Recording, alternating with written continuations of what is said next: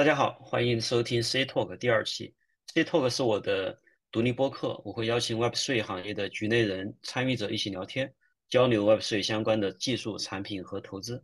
我们在对话中可能会聊到一些代币或股票，只是为了更充分的信息表达和沟通，不构成任何投资建议。你也可以添加小助理的微信，加入我们的听众群，跟其他人一起交流。具体的进群方式，请查看节目的 show notes。本节目录制时间是九月三十号。祝大家中秋和国庆节日快乐！我今天邀请到的嘉宾呢，也是一位老朋友和前同事，呃，清风老师。他是一位 Web3 的工程师，也是很早接触到比特币的 OG。呃，清风老师跟大家打个招呼吧。Hello，大家好，我是清风。对，清风老师最早接触到比特币是在什么时候？嗯，可能一零年那会儿吧。就是有个朋友想做一个 BTC 的钱包，他们是做那个挖矿的。啊，就是从那会儿接触到的。嗯，那你听他跟你聊到这个比特币以后，你就去看了他的白皮书是吗？对对对，也他也同时把白皮书发给我了。对，嗯，你你第一眼这个看完白皮书是一个什么样的感受？从一个程序员的角度来讲，当然就觉得很酷嘛，非常非常酷啊。嗯，就一项技术首先是开源的啊，你本身可以参与其中，而且它本身。离离钱很近，就让你觉得很酷。嗯，就主要是酷。其实当时比特币还很便宜，对吧？也没有想过说通过它去赚钱。啊，没有没有，完全没有。当时真的就是极客玩具，我感觉。嗯嗯。然后你是你看到白皮书之后，你会你是去买了一些，还是你自己去挖了一些？呃，主要还是挖，因为当时正好他也是做挖矿的，啊，所以主要还是挖。挖为主，然后呢，因为当时也陆续上线了一些别人做的类似交易所的平台，也会在尝试，因为那些就就是会尝试去用，也会买一些。嗯，而且当时挖的这个门槛还比较低，你就通过自己的电脑应该也能挖，对吧？对对对对，就非常低，就 CPU 就还能挖得动的那个年代。嗯，我记得你的 Instagram 上面早年是 po 过一张图，就是你自己挖的比特币，应该当时有几十个。对对对对，当时那张图有七十五个，其中一个钱包吧。嗯，那只是其中一个钱包，所以累计的早年挖的币可能至少有有几百个吧。那这些币拿到现在了吗？还是中间也丢过一些？呃，丢过、卖过，然后这个对，差不多就是那样。因为比如做开发，有一些随时随手创建的钱包里面放了一些币，后来没管，都丢掉等等，很多很多，包括用那个 Satoshi Dice 也花了很多币，对。对，基本上丢币就是这个早年玩家的一个共同的一个经历吧，算是。而且那会儿的这个，呃，你要去买的话，就是除了像比较早的像比特币中国这样的平台之外，哈，像淘宝当时也能买卖，对吧？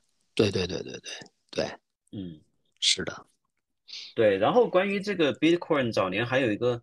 呃，据说哈有一个好玩的事情，就是豆瓣内部你们当时还搞过一个活动，让这个让豆瓣的员工可以用一个比特币去买一件豆瓣的文化衫。这个是当时是一个什么样的一个活动？就当时豆瓣内部有一个面向工程师的平台嘛，然后出了一件 T 恤。我当时就觉得定价如果定几十块人民币有点不酷嘛，啊，就定了一，当时一个 BTC 大约是四五十块钱，可能是。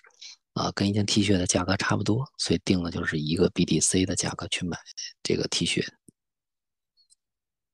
嗯，卖了几卖出去了吗？卖了几件？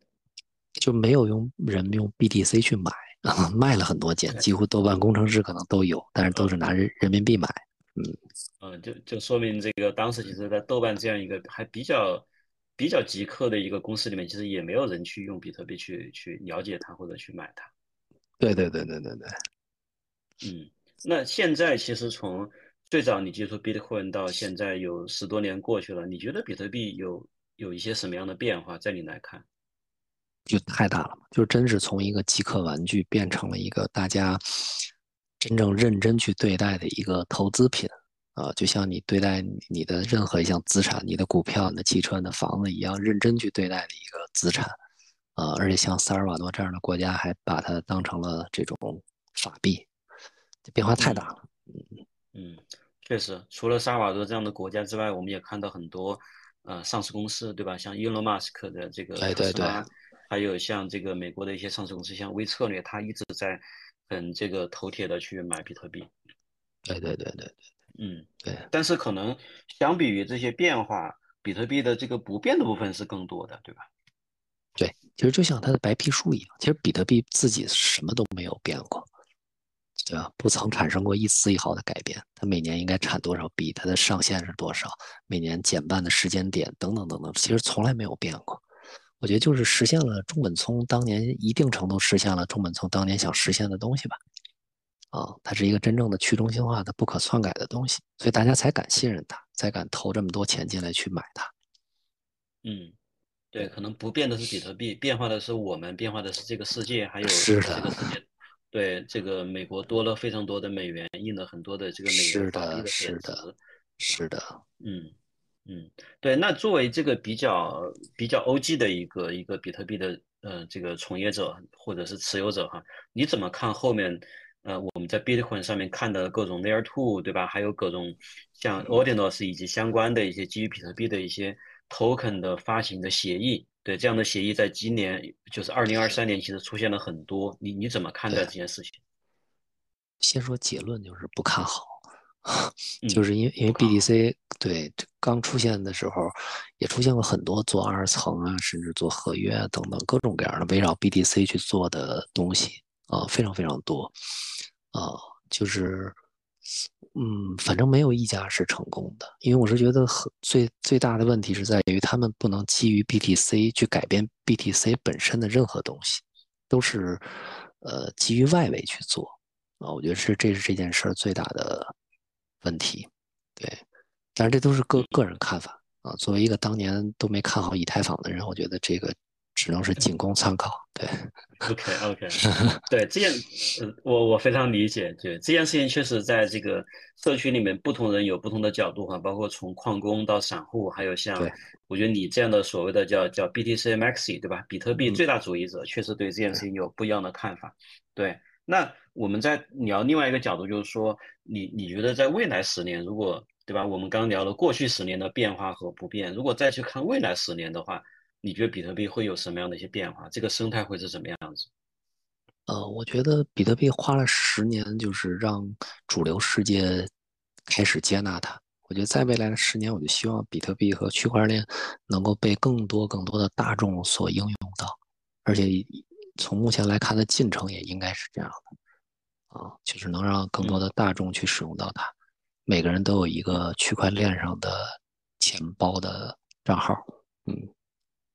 嗯，对，这个钱包账户可能是比特币的，你也有可能是其他链的，呃，是的，是的，是的，是的，对，有可能。对你刚刚说你一开始其实也不看好以太坊，就今天这个看法肯定是有了很大的改观。你现在怎么看以太坊？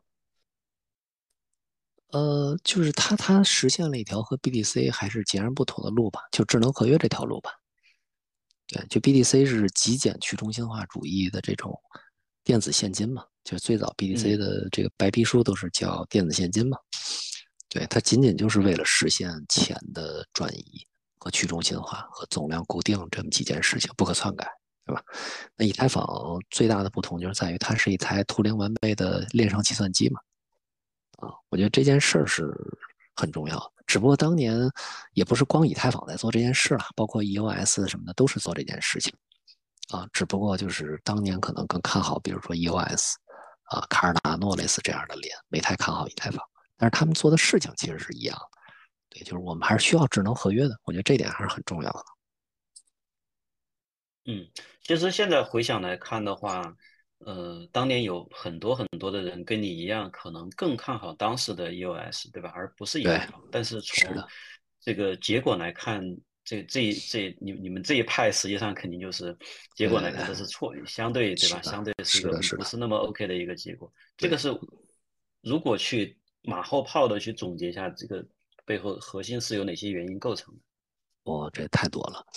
我我觉得可能有一个挺重要的原因。我现在回想，我是觉得就是说，这个以太坊的便捷性还是挺，就是比 EOS 做的还是好很多。对，就是它基本上一个比较小白的用户装一个类似 MetaMask 的钱包，呃，就能非常便利的获得一个地址，啊，然后就不不需要理解过多的概念，像什么 EOS 原来那些链都还需要理解什么链上的 CPU 内存等等这样的一些概念，太复杂了啊！开个账户还得别的人帮你去激活什么之类的。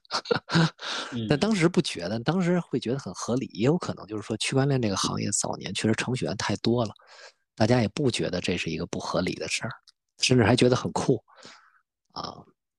嗯。对，但实际上这个包括这个这个开发的便捷性啊，以太坊能吸引这么多程序员，不得不说跟 Solidity 的这个简洁还是很有关系的啊。EOS 这个那 C 加加开发还是很复杂的啊，就是就是很多方面，就是以太坊看似很粗糙很简单，但是反而这种就是简洁性战胜了那些复杂性啊。嗯。其实我理解你刚讲到的这两个区别呢，总结一下哈，就是说一个是 to C，对吧？就是 to 最终用户，以太坊相对简单，对吧？第二就是 to D，就是 to 这个开发者 developer 这个群体，就是以太坊的这个开发语言 Solidity 相对是容易上手，对吧？相比 EOS 的 C 加加而言，对对对，是的，嗯，就分别是社区和开发者。以太坊起来之后，它有很多。竞争对手对吧？都号称要去做以太坊杀手，对那这些杀手都没都没有都没有能够把以太坊干掉，对吧？其实以太坊的这个开发者和社区的这个壁垒也是它最大的一个竞争力所在。嗯，是的，嗯，对。那那从以太坊其实就很容易聊到，就是去年和前年非常火的这个一个新的概念，对吧？新的名词儿吧，叫 Web3，对吧？其实，在早年的比特币或者区块链这个行业里面是没有这些概念的，可能那会儿。比如说中文圈就大家就直接叫币圈，对吧？也也很也很直白。那二一年以后呢，有了一个新的名词叫 Web Three。那其实从 Web Three 的角度来讲，我们往回往回倒的话，其实你是经历了比较完整的经历了这个中国互联网的 Web 一、Web 二和到 Web 三的这个时代，对吧？Web 一时代你在一家很有名的门户网站工作，对吧？Web 二呢，你在这个豆瓣，对吧？Web3 现在就是我们正在聊的这些事情。基本上都是算是非常有代表性的这个三个时代和三个公司，对，所以你怎么看 Web Three 这个概念？我们基于区块链真的有机会去构建出下一代的互联网吗？嗯，就想怎么说？就是我我我个人觉得可能还是要看这个这个到达 C 端用户的这个便捷性啊，以及有用程度。对，我觉得这个就是也是不断反思吧。我觉得这些年虽然一直折腾 Web 三跟币圈的东西，但我觉得现在这几年下来，这两次熊市，就最近的这两次熊市，我个人觉得最大的问题就是仍然没有诞生出比较多的面向真正应用端用户的应用出来。啊，就几几乎是没有的，可以说就很少很少很少很少。可能有些钱包应用有 Uniswap 做的很好，但是真正的像。早年的一、Web 二这种门户网站、电子邮件系统、BBS 这种脍炙人口的真正面向 C 端应用层的用户，这种应用还是太少太少了。嗯，所以其实过去这一两年，尤其是 Web3 这个概念广泛传播以后啊，很多人也会把区块链的这个发展阶段和互联网早期去比较，对吧？就认为说现在区块链行业还在构建。更好的基础设施，它大概相当于可能一九九八年以前的这个 PC 互联网行业。你觉得这个背后，以你对区块链技术的底层的这个理解和互联网过去这么多年的发展，哈，你觉得他们之间有这种可比性吗？嗯，还是可以这么类比。就先说我个人的结论，我觉得是可以类比的啊。就现在确实处在一个早期基建还不太足。啊，也导致这个有很多应用很难用的这么一个阶段啊。就我我是觉得，就是说，呃，很多人都说什么币圈现在个人已经没有什么机会了，什么之类等等，我觉得都言之过早啊，都言之过早。就跟互联网早期的很多产品一样，什么你说比淘宝还早的电商，其实多了去了啊，非常非常多，对吧？比比这个这个。就很多应用在早年的互联网都会有，但是其实最后都没做出来，就是因为做太早，基建也不成熟，用户普及度也不高。啊，现在的这个币圈的东西，呃，区块链的这个这个相关的东西，就跟早年的互联网的产品差不多，就都是小圈子的内部产品，其实离真正的终端用户都还很远，我觉得非常远。嗯，你觉得阻碍我们去呃服务更多的终终端用户的这个障碍主要在哪些环节？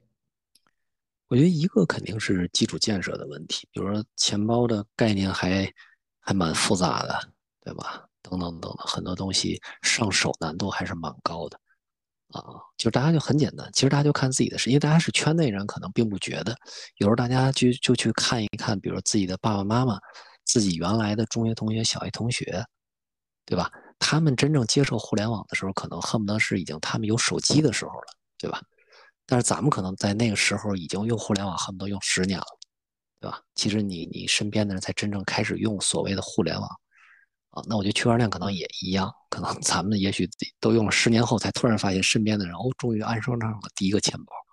我觉得上手门槛是第一个问题，第二个还一个我觉得特别不好的问题是在于币圈的正面形象太差了，就是就 是就不不如还不如早年的互联网。啊，加上这些年币圈自己瞎折腾，呃，就是尤其是这个，呃，去年 FTX 暴雷，我觉得其实对币圈的负面影响是极大的。我觉得一下让币圈可能至少倒退五年到六年。啊，你不信问，还是那句话，对，跳跳出圈外，你问身边人，你怎么看币圈？我估计十之有九会说这是一个诈骗行业，对吧？嗯。我我特别有感触，你前面讲到的那个，呃，就身边人用这个互联网哈，我记得在大概一零年之前吧，当时这个很多人已经开始去 PC 上面去店去淘宝购物嘛，然后我有段时间我要去教我身边的一些亲戚哈，就县城里面要要把大家教会去使用那个支付宝，但我发现就。很难教会，因为。当年的这个支付宝，它在 PC 端的时候，它要设置几个不同的密码，嗯，对，而且它需要安装那个需要安装那个插件，就是为了因为防止钓鱼啊什么的，安装插件，对，然后就发现总教不会。但后来过了几年呢，我发现当身边的人都用上了这个 iPhone，而且是 iPhone 五以后，包括后来安卓手机都逐渐普及。大家在手机上面用支付宝就特别容易，就是第一呢，你不再用安装插件；第二呢，就是你也不用设置多个不同的密码，甚至后面有了这个指纹，再后呢有了这个人脸识别，就特别容易使用。然后老年人也都很容很容易去用后面的这个支付宝这样的一些，包括微信支付这样的一些工具。对，所以互联网其实也确实经历了这么一个过程。但我觉得现在的这个区块链里面的。基础设施，这个也是可能今天很多的创业者和投资人正在看的一个方向。你觉得在我们就把话题收的窄一点，聊到这个基础设施这一块，你觉得区块链除了钱包之外，还有哪些基础设施上的这个极度不完善的一些一些地带？太多了。太多了，你就简单说，就简单说，随便咱还是收窄，咱们就只是说，哪怕说以太坊的一层的，为什么以太坊自己要搞这么多二层、三层？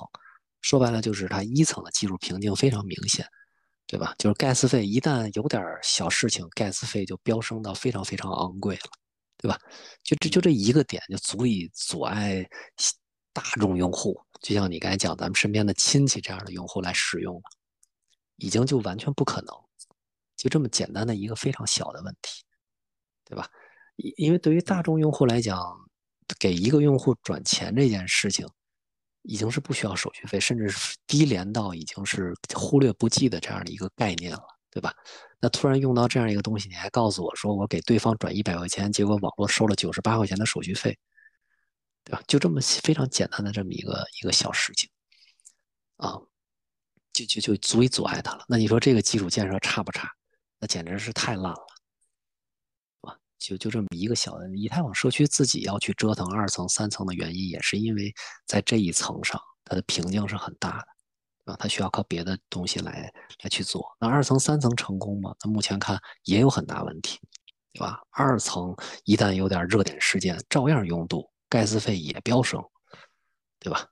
那那所以说，现在所有的基础建设都很初级，就这么一个小事情，都先不说它其他的合约太弱啦，等等等等等等这些事情，就是差的还很远。嗯嗯。对，在一般的情况下，二层的这个转账费用确实已经相比一层降了很多，但是偶尔呢，我们也能看到说，二层的这个转账费用跟一层可能是持平，甚至是是的还稍微高一点点。尤其是在熊市的时候，当一层的费用也降下来以后，这个对比就会更加明显。是的，而且这个一层、二层，咱们作为这种圈内人，呃来讲，呃，说起来很简单啊，一层、二层，你想想一个普通用户。光掌握一层就够费劲的，还得学会怎么把钱转到二层，还得学什么叫做桥，对吧？等等等等，就是说概念你会发现非常多。那往上再抽象，那你说那钱包技术是不是其实需要改进的地方也非常多？是不是能有一个让用户？但是现在已经呃今年看起来又往前迈进了一步，对吧？各个厂商开始做 MPC 钱包，对吧？开始在降低这个门槛。甚至都开始做自己的 gas 铺，让用户忽略 gas 这个概念，对吧？呃，都在前进，但是呢，就是可见基础设施还是很薄弱的，还差得很远。是的，嗯，是的。其实钱包这个，我觉得是一个更呃更值得期待的一些改进吧。包括你刚提到的 MPC 钱包或者是 AA 钱包，对吧？都是对对对，都是为了降低用户他要自己去管理私钥，然后要去自己承担。操作所对应的所有的这个安全风险，对降低他在这个事情上的一些门槛，对操作门槛等等，对，嗯，对，我觉得这个是确确实跟跟互联网过去早年的这个协议的呃发展过程特别相像哈，对，比如说我们今天在互联网上所看到的绝大部分的产品，可以说几乎所有的产品都是基于。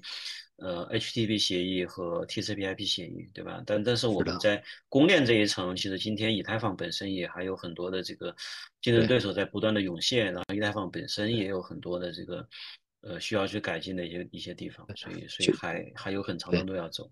对，就我总说，就是说，也许有可能等到普通用户用到区块链的时候啊，可能就根本就不是咱们用过的这些东西。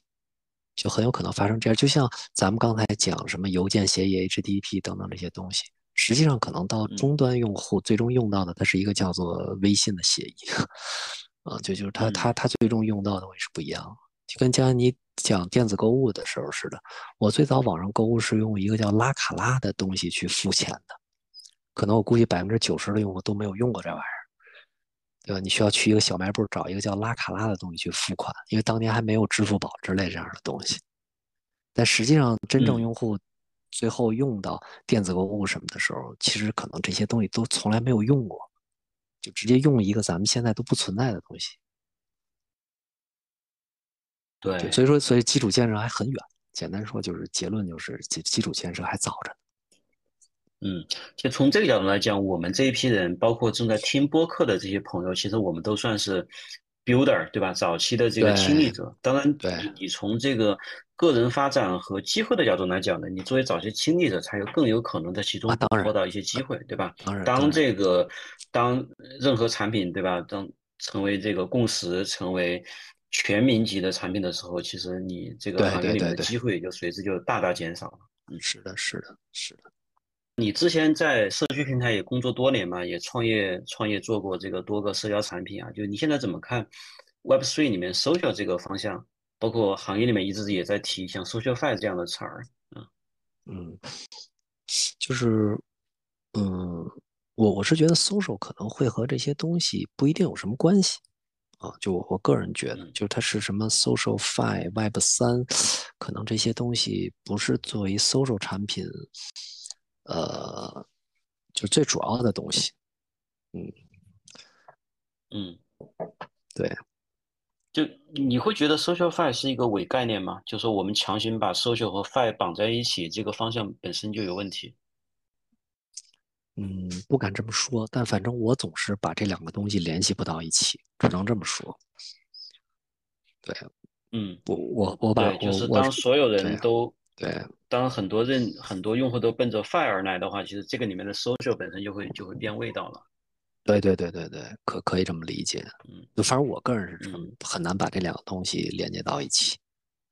对，嗯嗯，那你你可能也看过很多市面上的，就是打着这个 Web Three 加上 social 结合的一些产品啊，就是为什么这个里面到今天一直没有出现相对靠谱的产品？我觉得核心问题就是都没有解决 social 的问题。嗯，我觉得最大问题就是都把精力集中到 Fi 上，就跟这两年做 GameFi 也不成功是一个道理啊，就是都没有集中在 Game 上，都集中在 Fi 上。Social Fi 我觉得也是一样的啊，就来这儿都不是为了社交的啊，大家更多的是金钱交换、利益交换。对，那这个就是嗯，跟 Social 一点关系都没有。反正在我看来啊，啊，在我看来。对，所以这个，对，呃，对，对，所以这个搜下一代搜索产品是不是一定跟 Web 三和区块链相关？我现在都持这个保留态度，甚至可能会不会跟 VR 的关系更大一些？嗯，这很有可能。就是你看，我们从 PC 互联网到移动互联网，对吧？像出现了很多移动移动上面原生的一些社交平台，对吧？包括。呃，像像呃，Telegram、Twitter，对吧？这样的一些移动产品，它实际上是因为呃，有全世界增加了非常多的这个移动设备，对吧？以前可能大家都在电脑上面，后面每个人都有手机，甚至很多人有有多台手机，对吧？那这些手机之间需要联络、需要通讯的时候，就诞生了移动社交的一些产品。那下一代产品很可能不在区块链上，对吧？可能是 VR 或者是其他一些新的设备。对是的，就是因为 social 的本质是交流，就是大家更多的是要用来交流。对，这 fi fi 不 fi 的，我觉得更多的是一种辅助，它是衍生品啊。就是首先要 social 的很好，然后可能才谈得上做别的衍生。比如说像马斯克收购了 Twitter，Twitter 本身是个非常大的 social media，粘性也很强，它顺势可能推出一些钱包。啊，或者像 Telegram 最近也比较，就是最明显的，对吧？那我内置了钱包，一个 Web 三的钱包，对吧？然后我可能上面开始搭建一些呃带有智能合约功能的小程序，辅助我的搜索，但核心是搜索。对，是用就我完全可以把钱包砍掉，我也是一个非常好的搜索产品。嗯。那你们，你我们其实可以看到，呃，这个行业里面有很多在做社交协议，对吧？包括像比较有名的两个哈，一个是 Lens，一个是这个 CyberConnect。对对，你怎么看他们这类社交协议在跟 Web3 去结合，想要把用户的社交关系或者一些内容去作为一项资产去上链，对吧？这个里面的机会是是有多大，在什么地方？嗯。目前看也很难，因为他们也做了一段时间了，对吧？目前看也也是很难。就我是觉得还是关键问题还是这个问题，就像电子邮件一样，没有人是进来用 SMTP 协议的。一个用户非常兴奋的说：“哇，我要开始用 SMTP 协议了！”我从来没见用户这么说话过。就是核心点在于，不管你用什么协议，还是要在上面诞生一个好玩的社交产品，因为大家是来进来找人的，不是用来敲协议的。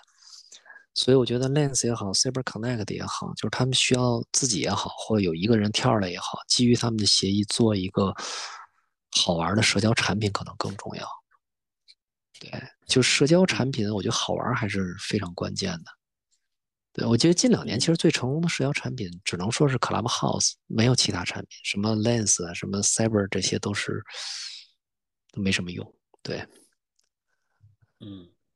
所以整体上，你觉得应该是先有产品后有协议，但是实际上在 Web3 里边呢，很多项目方都，嗯，这也是我的一个感受哈，就我我不知道为什么，就是大家比较乐于去说先做一个协议，然后想再基于这个协议去 build 一个产品。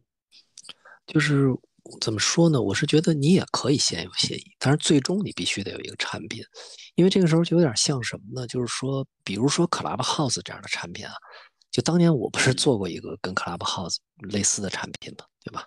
就是可能从技术人员的角度来讲，我也可以说它是把 WebRTC 协议给发挥到很好的一个产品，对吧？就是说也可以这么讲，WebRTC 这个协议其实也很多年了，有道理但是呃，但是呢，也从来没有一个产品充分利用了这项技术而展现出一个产品，对吧？可以这么去说。对，所以呢，你说是先 build 了协议后 build 产品呢？其实我觉得还是那句话，它不矛盾，但是核心点在于，你这项技术，比如说是为了解解决多方音视频通信，OK 的，没问题。但是最终你要想有一个 social 的产品，就是最终你要想管它叫一个 social 的产品，那它就必须得有个产品，去充分体现出 WebRTC 协议好玩的地方，是这样的一个点。就我觉得它是两者的关系是这样的，两者关系是这样的。嗯，对，Clubhouse 确实让人眼前一亮。当初我我也比较沉迷的玩了一段时间吧，可能在那一个月里面非常疯狂的这个每天都泡在上面。对，确实让人眼前一亮。但是它我觉得比较可惜的就是说，它后面没有能够继续破圈，因为它的这个交流形式其实还是有一定限制，对吧？包括尤其是在。币圈的话，后来 Twitter 也上线了 Twitter Space 这个功能，基本上就把至少在这个呃币圈这个行业里面的所有的这个活动都都吸到了 Twitter 上面。对，对，对，就是 Lens 这样的协议和 Cyber Connect 这样的协议呢，他们现在还有一个问题啊，我个人觉得，就是说他们现在毕竟整个协议还是围绕着原来类似 Twitter 这样的形态去构建出来的协议。就是说，怎么我想怎么讲？就是说，首先这种形式如果按年代来划分，它本身就有点老。就去理解有意思，就是说这个世界上已经有非常成功的 Twitter 类的产品。那你现在这个协议，在我看来啊，理论上要么就超前一步，就像 WebRTC 一样，我直接是音频、视频类的这样的东西。对，就就是超前一步。你你的协议其实还停留在处理一个老概念上。那本身你目前为什么也不太成功？因为你构建不出酷的产品，因为你构建的最酷的产品就是 Twitter，嗯，就就核核心问题就它就会有点矛盾就在这儿，对，所以他们现在我觉得不成功的原因就是因为他们协议要处理的问题本身太老，构建不出酷的产品，嗯。嗯，其实我理解你你的这个问题，我们可以从另外一个角度来理解啊，就是说，你最终你 to C 的这个产品形态，你应该是一个比较酷或者比较更好玩，对吧？更先进的一个对更先进的一个形态，是对。而你这个新先进的形态，其实会往往会大大的这个降低用户迁移的门槛，因为你给用户带来了新的体验，对吧？这里其实就可以引用一下之前这个于军老师在。呃，有一个非常著名的公式，就是新体验，对吧？减去旧体验，是的。括号对吧？这两个相差的部分，再减去用户的这个迁移成本，是的。其实才算是你这个产品的一个新的价值，是吧？是的，嗯，是的。对社交产品，基本上我们过去我们之间也有交流嘛，就是说有很多的 Web 3里面的所谓的 Web 三版本的 Twitter，Web 三版本的 Discord，Web 三版本的 Telegram，但是这些产品到今天基本上全部都挂掉了，就是原因就是说用户其实没有动力要从现有的 Twitter、Discord、Telegram 上面迁移到所谓的 Web 三里面来，你你不能只是因为能够赚钱，对吧？而且赚钱这个事情呢。它还有很强的这个，对吧？庞氏的这个属性，它也很难持续的让大量的人赚到钱，永远只有少数人赚到钱。后面的人如果不能持续的赚到钱，呢其实他也不会来。是的，是的，嗯，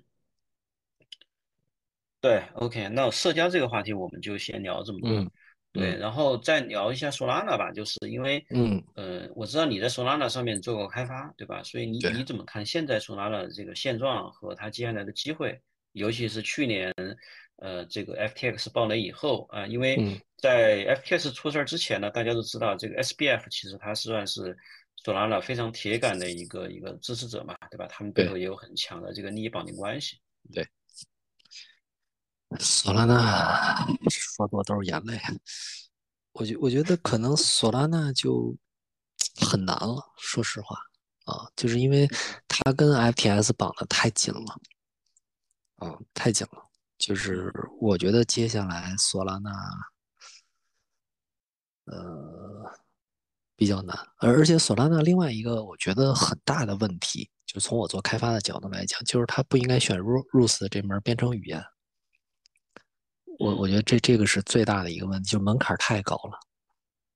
对，就就有点像当年 EOS 那个问题。索拉纳最如火如荼的时候啊，其实更多的。我我个人感觉，并不是开发者的自主选择，而是因为确实在这里投的钱太多了，各大机构，包括 FTS 自己本身，有太多的钱在里面，然后吸引了很多的开发者过去，就又不太像说以太坊那种开发者是自觉自愿过去的。我觉得其实还真的不太一样。对，他这这个语言的门槛太高。嗯嗯，所以你你刚表达的意思是说，索拉纳当初的这个取得这些成绩和这个成功，是因为上面这个钱多？嗯，钱多就是钱太多，吸引了开发大量的开发者过来。嗯，那这些开发者其实也是一个比较强烈的一个投机的心态。对对对对对对，因为否则的话，其实啊，他现在应该也会留下大量的开发者才对。就如果是自觉自愿的，对吧？觉得真心觉得这项技术非常好，那不用别人劝，他一定还会留在上面，持续的进行开发产品的迭代，对吧？那么实际上目前的结论看下来，其实没有什么开发者留在索拉纳上还在持续开发，很少，跟以太坊的规模比起来，对，可以忽略不计。嗯，那我们如果稍微这个复盘一下的话，索拉纳当初能够取得这些成绩。呃，主要有哪些原因，或者说它对于后面其他的这些新公链有些什么样的启发？嗯，就是针对以太坊的弱点打，我觉得没问题。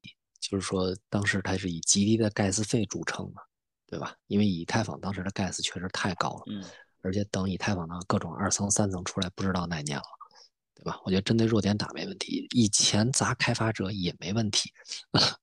索拉纳巅峰期我觉得也是成功的，确实吸引了大量的开发者过来。巅峰时期的 TVL 也是很高的，对吧？我觉得这些是 OK 的。但是问题就在于他自己作死，对吧？就是说他打算走华尔街精英路线，其实目前看，就当时看也 OK，就比起这个以太坊走草根路线，对吧？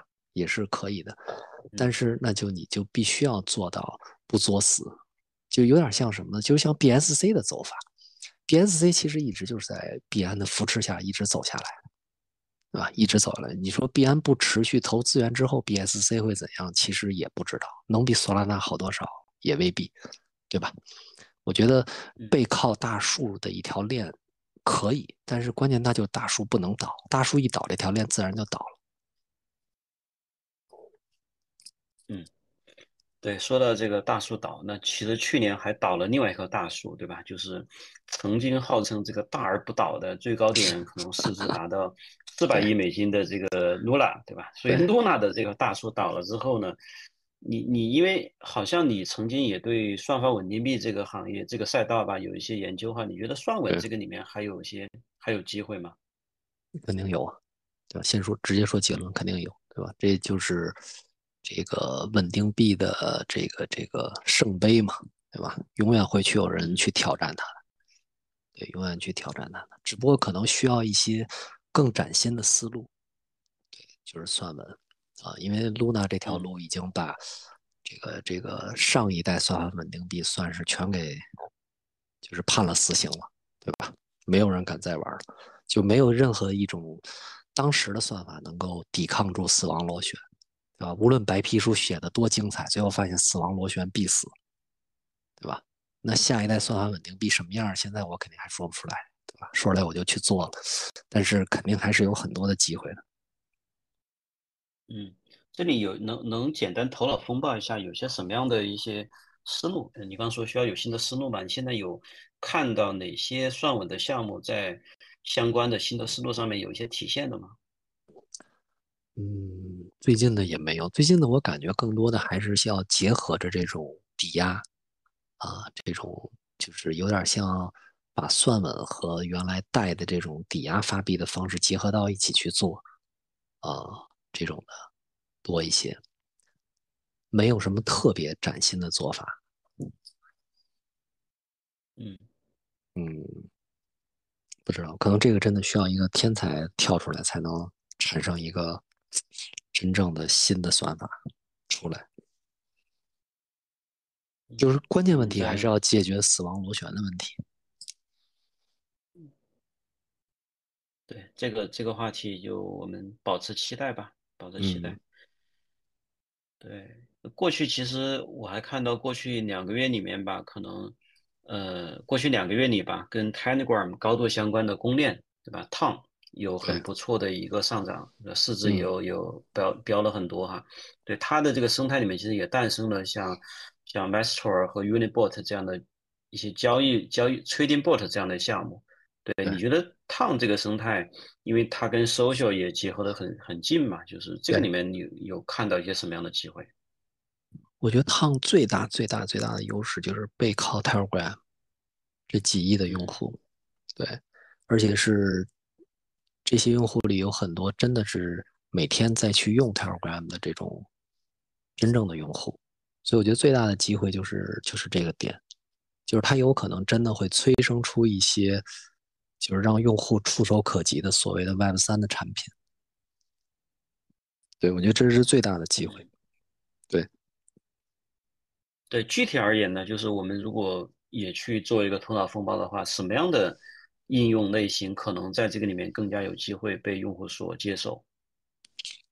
就原来微信小程序里的各种各样的好玩的程序，我觉得 最起码目目测可见，估计在 Telegram 里都会被重新做一遍。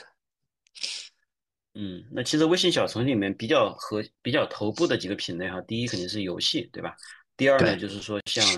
呃，以拼多多为代表的这种，呃，充分利用朋友圈和微信群的这种社交裂变的一些一些玩法，对吧？包括电商，包括一些这个，呃，还有像以前我们看到的各种跟社交结合的什么朋友印象啊，什么这个，对对吧？玩匿名游戏的一些这种社交游戏的一些规则，对，对的，对的，尤其是游戏，嗯，对，我觉得游戏类的一定会在 Telegram 的这个平台上，这个就跑出来一波吧，嗯。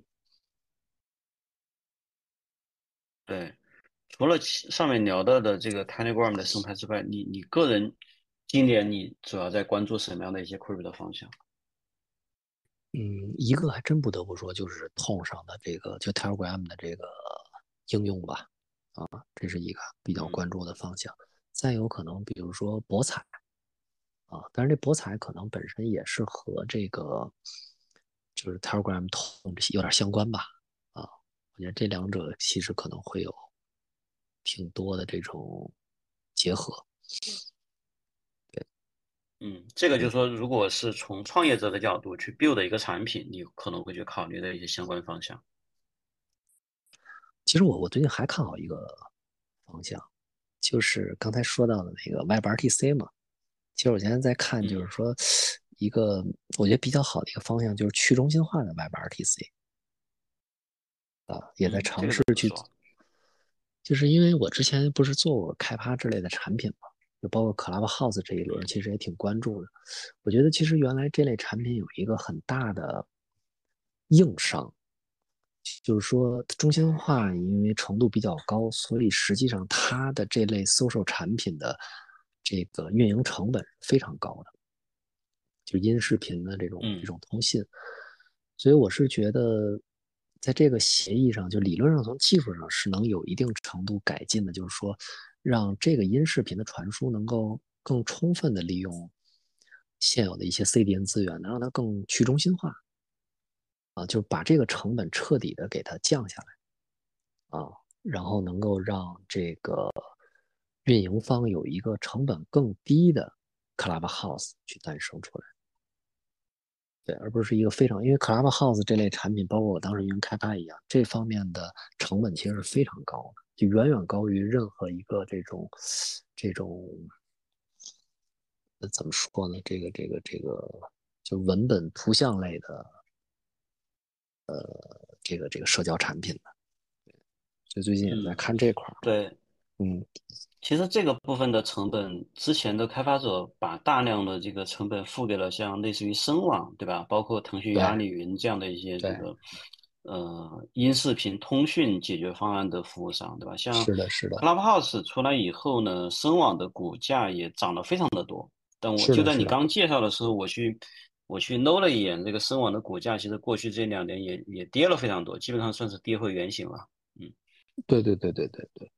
对，就是换或者换句话说，就是说原来咱们做其他的这种文本是图像类的搜索产品的时候，实际上你并不需要非要依赖一个什么声网这样的服务你其实就可以构建一个是就是 Twitter 类的社交产品，对吧？但实际上你会发现，做同这种音视频产品的时候，其实你是不行的。你不借助声网这种产品的力量，你是根本没法构建的。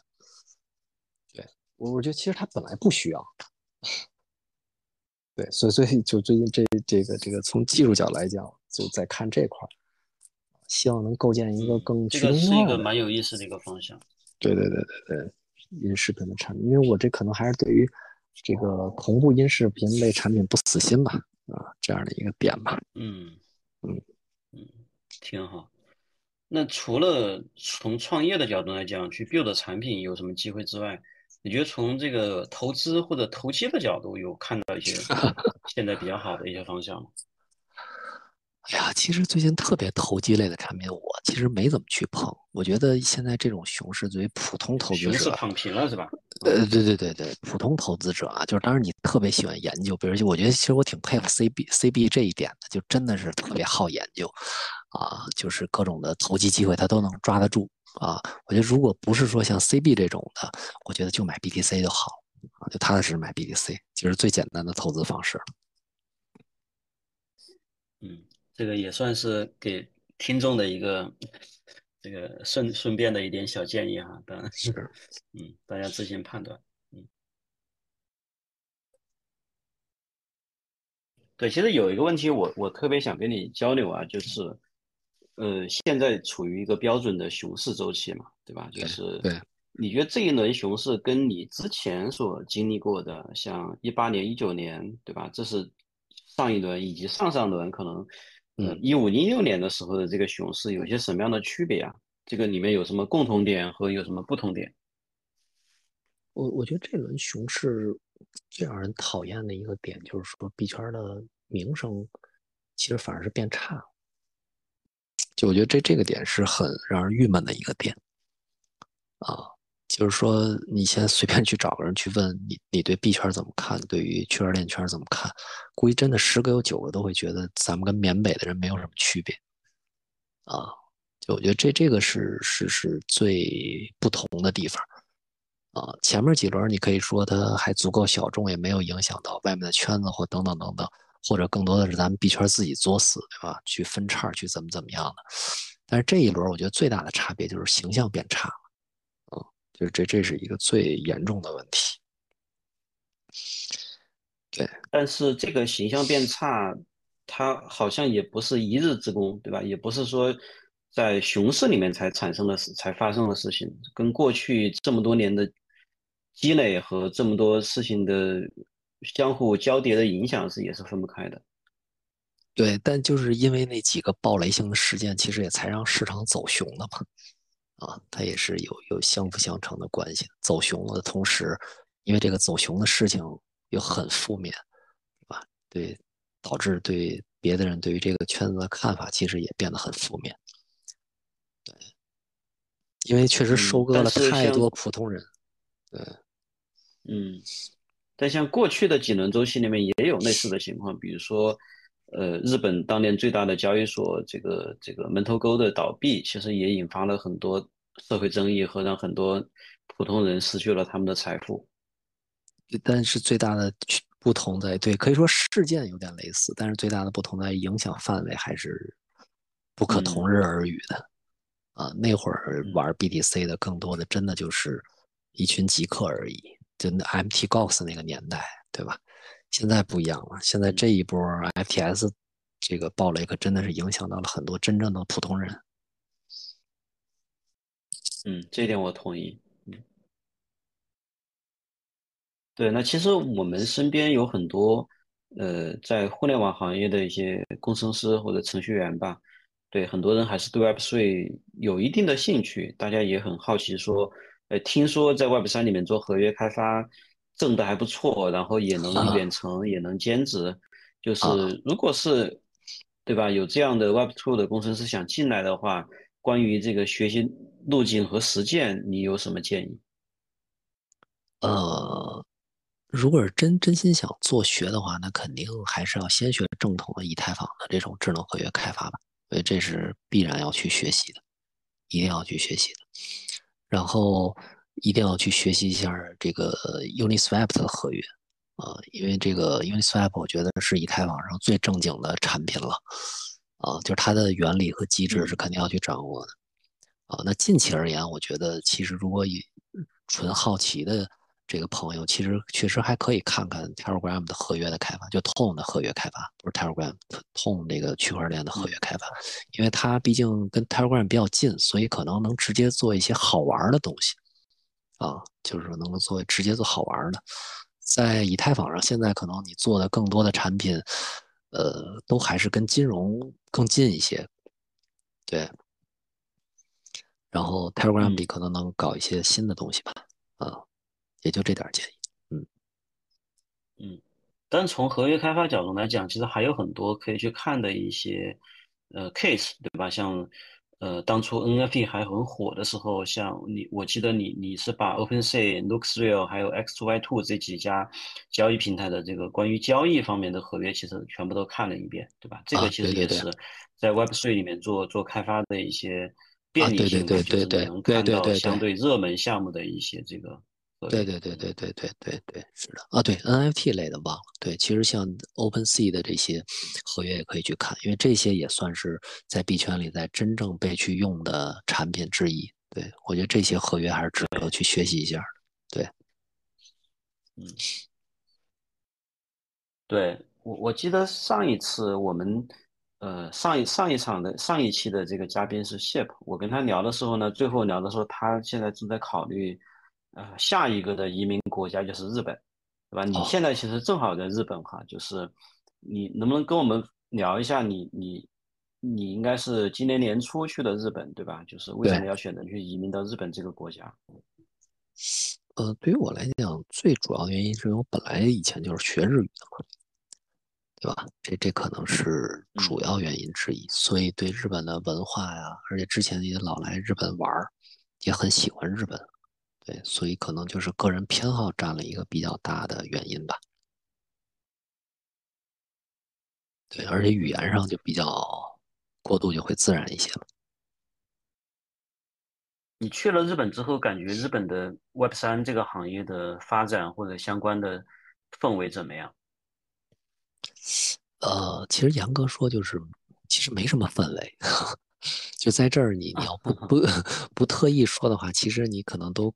感觉不到所谓这儿有什么，呃，就是 Web 三的东西啊，就那么强烈的，嗯，对，对。但是可能另外一点就是说，你会感觉它怎么说呢？就是融入的很自然。比如说你装一个乐天的这个钱包，其实它本身里边就有 BTC 的充值，以太坊，但是它没有稳定币的，因为那个前一段币圈发生那些事儿，所以日本这边其实是没有稳定币的直接充值的。只支持 BTC 和以太坊这样的东西，对，就是它存在的很自然，它也没有成为一个特别多么特殊的东西。然后日本这边，我觉得走的是比较那种正统派的路线，就是一直在研究的就是如何监管、立法、税收等等这样的东西，就让它变成一个很合法的一个东西。对，嗯，你刚提到的乐天的这个钱包。这它本身是一个专门的一个 Web Web Three 的钱包，还是 Web Two 的一个互联网的业务？啊，其实是互联网，就是它这边我感觉也就是给老给普通人去用的东西，其实都是中心化，它交易所也好，它的什么也好，都是中心化的。对，就是你可以把 BAC 转账进去做交易也好，做做什么也好，都是都是中心化的。那它的乐天的这个钱包，他为什么要支持比特币和以太坊的这个充值呢？他他他是满足一个什么样的业务场景？呃，它是这样，就是说，因为乐天本身它就是一个电商的网站嘛，啊，所以呢，它本身就有自己的这种支付系统啊、积分系统啊等等这样的东西，就是它就是鼓励你怎么说呢，把各种各样的钱充值进来到它的商城里去买东西。啊，就有点像这种感觉。OK，对对对对，它就是一个。所以这个场景其实就 OK，就就说这个场景有点像国内的天猫或者京东，它它可以充值，然后它允许你把你的 BTC 或者以太坊充值进来，然后是的，然后它换句话讲呢，它允许你把以太坊、比特币充值进来，去兑换成呃法币，然后用这个法币去购买一些实体的物品。对，它其实是兑换成它的积分儿，它乐天有一嗯套 Point 的这种系统啊，其实都是嗯转化成它乐天的积分，相当于有点像购买它的积分这感觉。但是它的积分因为跟日元是一比一的，所以也可以理解为是换成了日元。但是因为换成积分之后，你是不能说，比如从 ATM 机把这个日元取出来，这是不行的啊。嗯，对，只能消费。呃，只能消费。对对对对对。嗯，其实这样也让相当于让数字货币有了一个在现实生活中去消费的一个口子，还是很实用的。对对，而且日本这边，我个人感觉能感受到，就是说他还是对 NFT 的发展，我感觉兴趣度会高于金融类产品。啊，嗯就我我我我个人个人纯个人感受，对对，其实其实本身日本有全球最多的这个呃最大的这个对吧 IP，包括动漫相关的一些原生的品牌，这些品牌的最背背后的这个品牌主应该是对 NFT 都有比较大的兴趣。但是我觉得过去这个周期 NFT 最火爆的时候，其实来自于日本的 NFT 项目也还没有足够多，对吧？也还没对。对对对对对对对，所以很还是很期待说这个里面有哪些品牌，他们可能在接下来的这个呃行业里面，愿意把他们的品牌的一些权益，对吧？一些这个呃品牌的一些体现搬到链上来。嗯对是的，对，然后其实日本去年我们刚聊的说，它应该是二零一四年对吧？有当时最大的中心化交易所门头沟倒闭，但去年的这个 FTX 日本其实也受到了一些影响。这一块儿有你能给我们介绍一下当时有有到底影响有多大吗？以及说这个事情发生以后，日本当地的这个监管是一个什么样的一个应对？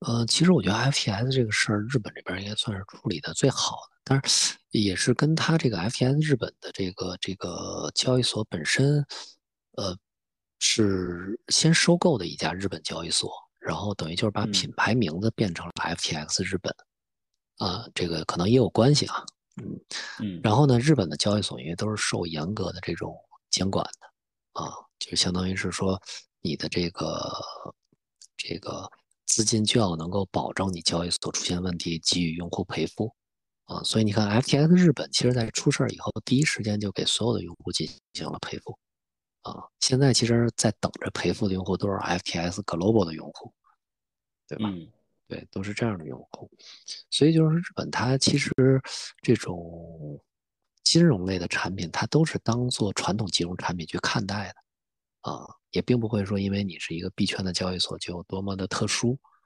啊，因为可能也是因为出过 MTS、Gox 这个事儿啊，所以它的这个嗯这个血泪教训其实比其他国家要早来的要早。对，所以所以它对于保护用户权益这块儿做的，应该说是我觉得你肯定是最好的。但也是可以，也可以反过来说，就是可能也就有点最保，有有点相对有点保守。嗯嗯，那会不会就是 FTS 日本出事儿以后，呃，政府对于这个 crypto 相关的监管政策又收紧了一些，或者有一些什么新的调整或者新的政策的出台？呃，其实最大的调整就是没有稳定币的充值了，啊，这嗯这个也真的算是一个挺大的影响。之前日本的交易所其实也是可以直接充 USDT、USDC 的，啊，现在其实都没有了，都是只有 BTC 和以太坊可以，基本上认为只有这两个币吧。OK，所以整个对我觉得去年还有看到，就是 ETH 东京其实也有很多的一些开发者，呃，这个开发者的氛围好像还不错。还不错，还对还可以，就是技术方面。但是怎么说呢？嗯，日本整体的这个技术人员数量，我觉得比起中国、美国还是要少，嗯，还是要嗯少。这点肯定是跟互联网行业是算是一脉相承吧。对的，对的，对的，对的。